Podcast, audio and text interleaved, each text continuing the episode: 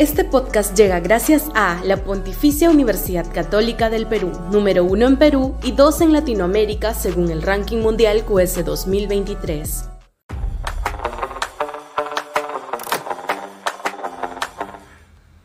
La derecha del statu quo para el olvido. Sudaca, Perú. Buen periodismo.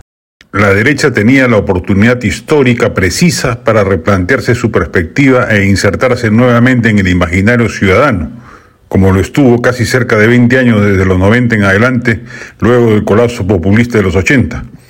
A partir de la debacle social, política, económica y moral del castillismo y de la izquierda en pleno que se sumó de comparsa del desastre. De esa manera podía asegurar un plazo de vigencia que se prolongase hasta las venideras elecciones presidenciales y permitía vislumbrar que en esa coyuntura el país se inclinase por una opción capaz de sacarnos de la crisis política permanente y adicionalmente darle un renovado impulso a las reformas económicas e institucionales que el Perú demanda a gritos. Nada de ello, sin embargo, ha ocurrido. La derecha, sobre todo en su expresión congresal, ha dilapidado rápidamente esa tremenda posibilidad de regeneración, ha caído en los peores vicios autoritarios y éticos y hoy ha permitido que la izquierda retome presencia y dinamismo para colocarse nuevamente en el escenario de posibilidades electorales.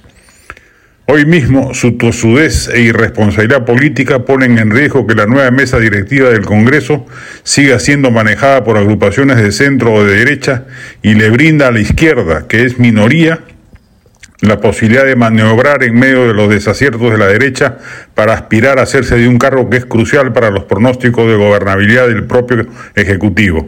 Una presidencia del Congreso de izquierda sería un baldonazo para la estabilidad política del régimen.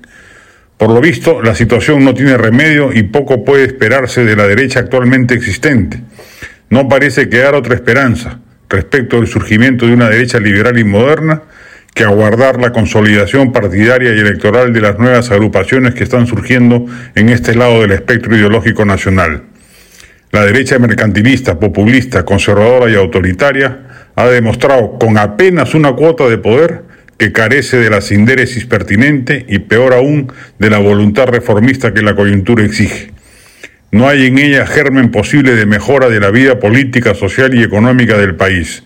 Todo lo contrario, una mayor amplitud de su poder solo conllevaría atraso, conflicto e ingobernabilidad en una nación que ya anda lo suficientemente convulsionada como para echarle más combustible a la hoguera. Este podcast llegó gracias a AFE, operador logístico líder en el mercado peruano que brinda servicios de almacenaje, transporte de carga, courier y cómics. Los puedes ubicar en www.afe.pe. Este podcast llega gracias a la Pontificia Universidad Católica del Perú, número uno en Perú y dos en Latinoamérica según el ranking mundial QS 2023.